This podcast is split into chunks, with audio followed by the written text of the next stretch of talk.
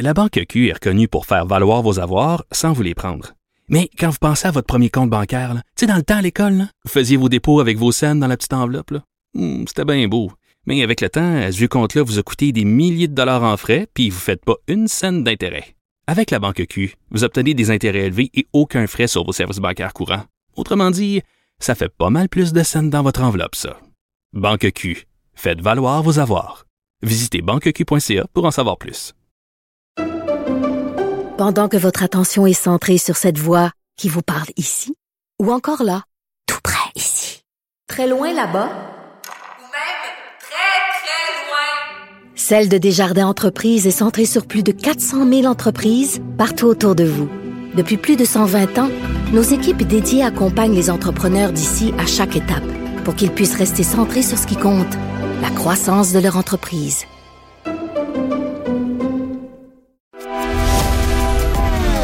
Grand philosophe, poète dans l'âme, la politique pour lui est comme un grand roman d'amour.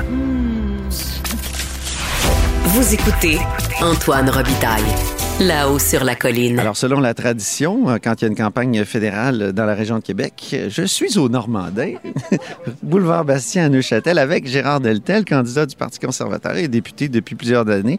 Bonjour, Gérard Deltel. Bonjour, comment ça va? Ça va bien? Donc, autre campagne électorale, on se dit de l'extérieur, Erin O'Toole a remplacé Andrew Scheer. Quelle différence ça fait? Parce que sur le plan des positions du parti, c'est pas mal la même chose. Ben, D'abord, réglons tout de suite une question, la fameuse question des enjeux sociaux.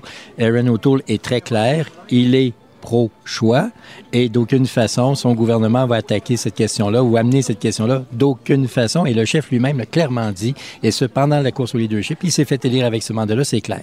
La vraie réalité aussi, c'est que là, on fait face à une élection et l'élection doit porter sur qu'est-ce qu'on regarde en avant? Où est-ce où on veut que le Québec, que le Canada soit en avant? Et nous, c'est pour ça que depuis déjà plusieurs mois, on a préparé un plan, un plan pour reconstruire l'économie canadienne, un plan pour remettre les Canadiens au travail. Est-ce que ça vous tente, les Canadiens les Québécois, de suivre Justin Trudeau avec ce qu'il a fait et avec, entre autres, permettre le prolongement de la PCU qui a des impacts majeurs sur notre vie aujourd'hui, ou encore faire confiance aux conservateurs de Renault Tool qui savent gérer et on l'a bien démontré. Je l'écoutais hier euh, sur la vaccination obligatoire des fonctionnaires fédéraux et il vasouillait un peu. On sentait qu'il voulait protéger comme l'aile droite du parti qui est peut-être réfractaire à, la vaccination. Donc, est-ce que la vaccination, ce sera pas pour lui ce que la- l'avortement a été pour Andrew Scheer? Ben, si on veut parler de la vaccination obligatoire, je vous citerai euh, Sonia Lebel, la, la présidente du Conseil du Trésor du gouvernement du Québec, qui a dit qu'il n'y avait pas question d'imposer la vaccination aux fonctionnaires. Je vous parlerai de Justin Trudeau qui, il y a un mois à peine, disait que non, il voulait pas ça, il fallait unir les Canadiens pour les diviser. Et là, que curieusement, en pleine campagne électorale, il décide, lui, d'en faire un enjeu politique partisan.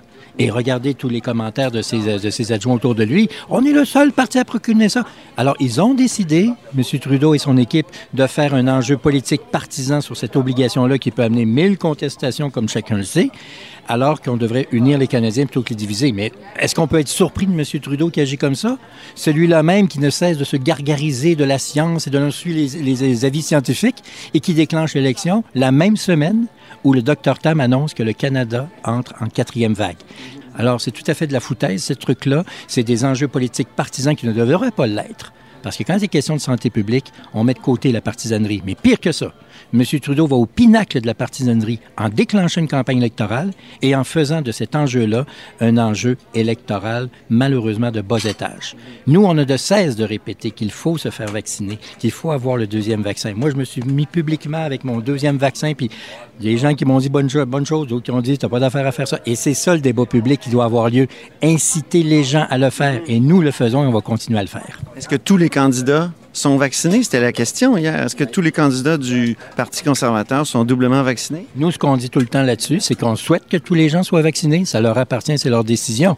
Nous, on le souhaite. Mais on sait qu'aussi, il y a des partis qui ne sont pas juste comme nous autres, mais qui laissent la porte ouverte à ça. Parce que la réalité, c'est quoi?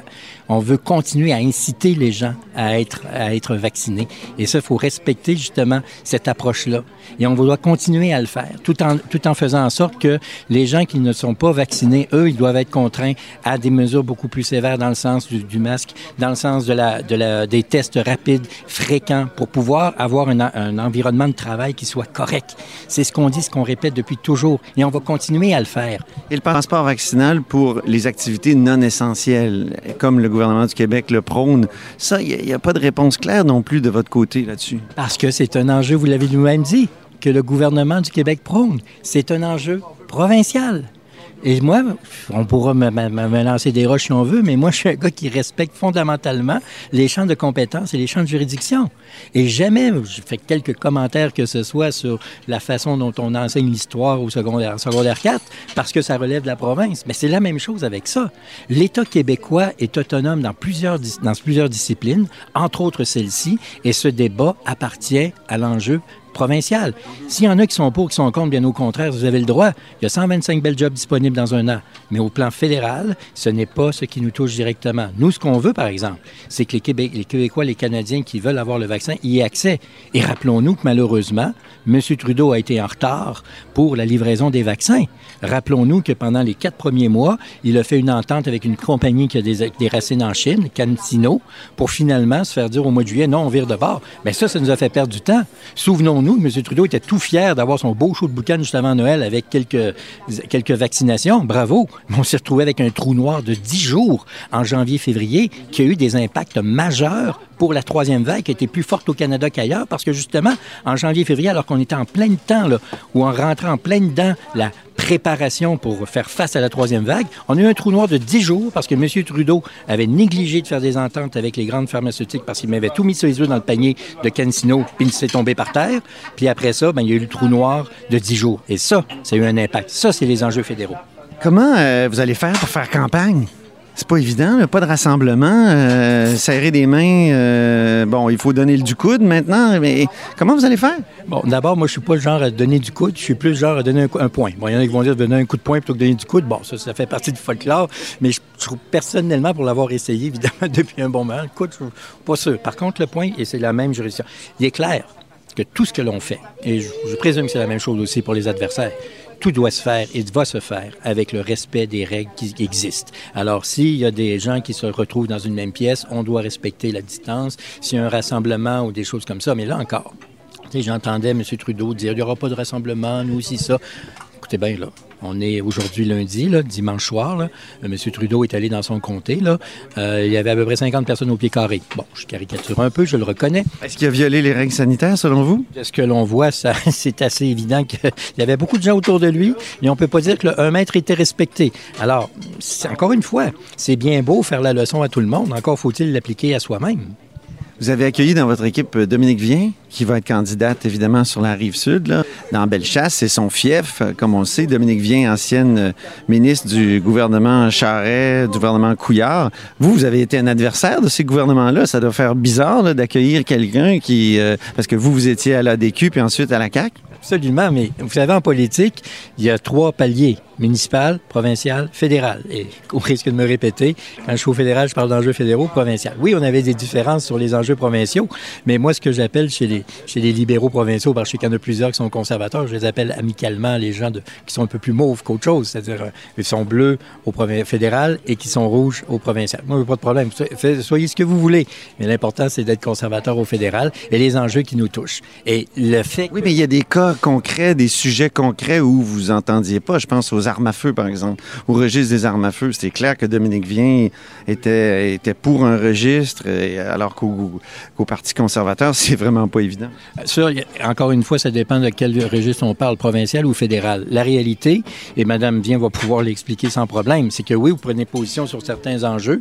Et moi, j'ai eu le faire la même chose aussi quand j'ai poursuivi mon engagement politique sur la scène fédérale. J'avais certains votes qui concordaient pas. Mais quand vous êtes sur un palier, vous défendez ce palier-là versus l'autre palier. Et oui, parfois, il y a une divergence. Mais c'est ce qui s'appelle le débat public et les gens en bout de ligne euh, décident. Mais nous, c'est le, signal qui est envoyé par l'arrivée de Madame Vien est puissant.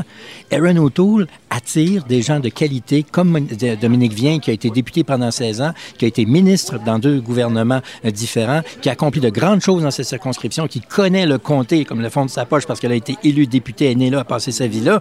Et c'est une capture très fière. On est fiers qu'elle ait choisi le Parti conservateur. Au même titre qu'on est très fiers d'accueillir Vincent Duhamel Un homme d'affaires chevronné, connu à travers le monde entier, qui décide maintenant de s'engager sur la scène publique et qui choisit le Parti conservateur Aaron O'Toole, avec le concours évidemment et l'organisation de notre lieutenant politique Richard Martel, attire des candidatures de qualité. Et si vous étiez toujours en politique québécoise, euh, vous seriez peut-être ministre aujourd'hui parce que vous étiez à la CAQ? Peut-être bien que oui, peut-être bien que non. Moi, je peux vous dire une chose, je suis très, très, très heureux à Ottawa. Et je vous mets au défi de trouver une personne à Ottawa qui couvre la scène fédérale, de trouver, ah, Gérard, il est malheureux comme les. Non, non, non, non. J'ai beaucoup de plaisir où, où je... Pourquoi? Parce que les enjeux québécois vous intéressent pas? Qu'est-ce qu'il y a? J'ai énormément de plaisir avec les enjeux fédéraux. Et l'un n'empêche pas l'autre. Pourquoi? Dites-moi pourquoi. Et c'est, ça, moi, que je trouve un peu dommage. C'est comme, un peu, je dirais à la limite, est-ce que vous vous ennuyez de votre vie journalistique? Euh, Non. J'ai adoré ma vie journalistique, comme j'ai adoré mon engagement provincial, puis comme j'adore mon engagement fédéral. L'un n'empêche pas l'autre et l'un n'est pas contre l'autre. Mais moi, je suis au fédéral actuellement, puis Là, euh, ouais. au risque de me répéter, trouvez-moi quelqu'un qui va vous dire que Gérard n'est pas content à Ottawa, et puis vous allez avoir devant vous un menteur.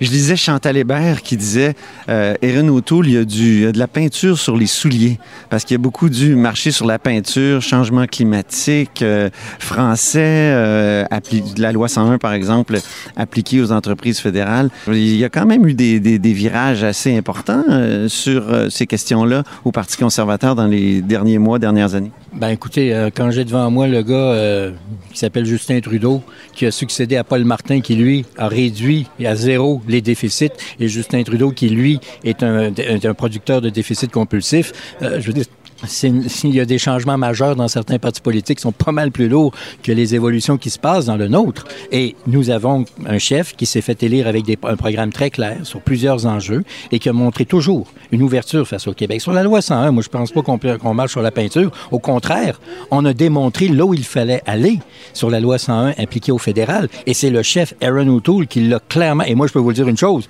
Oui, mais M. Deltel, ici même au Normandin, il y a deux ans, je vous ai posé la question, vous, êtes- vous m'aviez dit, je suis pas là-dedans, moi, à appliquer la loi 101 aux entreprises fédérales. Et comme vous le savez, depuis ce temps-là, que s'est-il passé? Il y a eu la démonstration qui a été faite au Québec.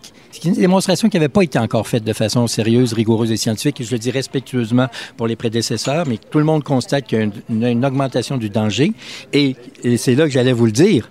Ça aura pris un avocat de Bay Street, Aaron O'Toole, pour nous montrer la lumière là-dessus. Pourquoi? Parce que Aaron, quand il était avocat, parce qu'on sait qu'il a été militaire, il a été avocat de Bay Street, quand il était avocat, il travaillait entre autres pour euh, Procter Gamble, il dit, moi, je comprenais pas pourquoi lui, son employeur, devait suivre la loi 101, mais pas les grosses banques qui, elles, étaient sous juridiction fédérale. C'est lui-même qui, dans sa pratique quotidienne d'avocat à New York, à, à Toronto, a compris que ça n'avait pas de bon sens, qu'il fallait aller de l'avant.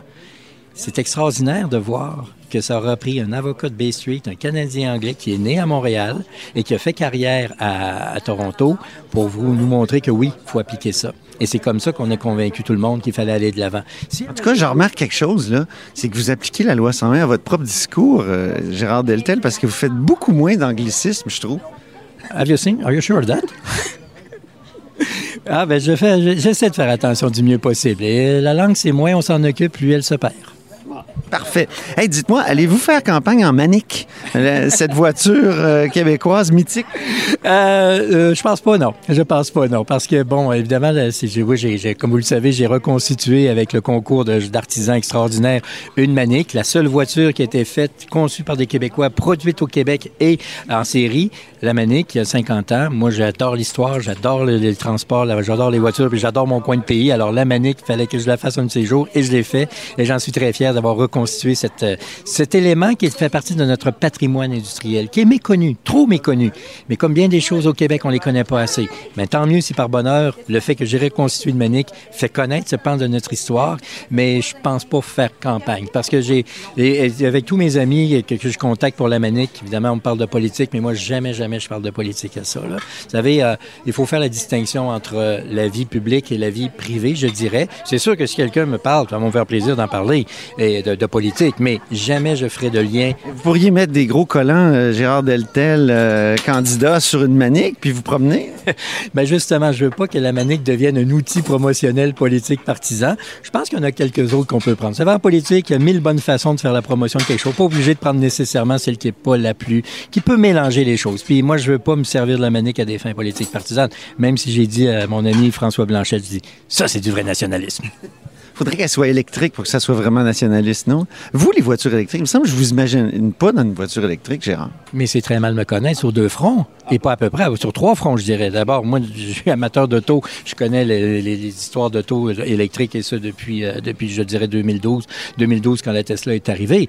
Je vous rappellerai également que pour constituer ma manique, j'en ai acheté trois, et il y en a une que j'ai donnée, la manique numéro 66 sur 130, il y en a une que j'ai donnée euh, au cégep de, de Saint-Jérôme pour que eux, puisqu'ils ont une technique de véhicule électrique, puisqu'ils puissent la faire électrique. Ce que d'ailleurs était le rêve de Jacques Abou, le fondateur de Manic, qui en avril 71 avait dit dans un journal, j'ai ma petite idée pour en faire une voiture électrique. Eh bien, j'ai confié dans les mains des étudiants en véhicule électrique le mandat de faire ça. Mais mieux que ça, M. Robitaille. Je sais que vous avez lu notre programme électoral. Je sais que vous avez lu notre programme en matière d'environnement. Je sais que le point 3 vous fait plaisir parce que nous, on veut investir un milliard de dollars pour le développement canadien, québécois, d'une batterie pour les voitures électriques. Que nous, nous nous inspirons au plan national sur les objectifs de la Colombie-Britannique pour les véhicules euh, électriques depuis 2030. Oui, le Parti conservateur n'a strictement rien contre les voitures électriques. Rappelons-nous que les premiers crédits d'impôt avaient été institués sous le gouvernement Stephen Harper. Mais ça ne doit pas faire plaisir à vos, euh, vos électeurs de l'Alberta, par exemple. Mais l'un n'empêche pas l'autre. Au moment où on se parle, et c'est les hautes études commerciales qui nous l'apprennent, 9 milliards de litres de, qui ont été achetés, de pétrole ont été achetés au Québec. 9 milliards de litres. Et 40% de ce 9 milliards-là, d'acheteurs de pétrole au Québec, vient des États-Unis. S'il y en a que ça leur fait plaisir d'encourager les États-Unis, c'est leur choix. Moi, je préférais toujours encourager le Canada dans les besoins que nous avons.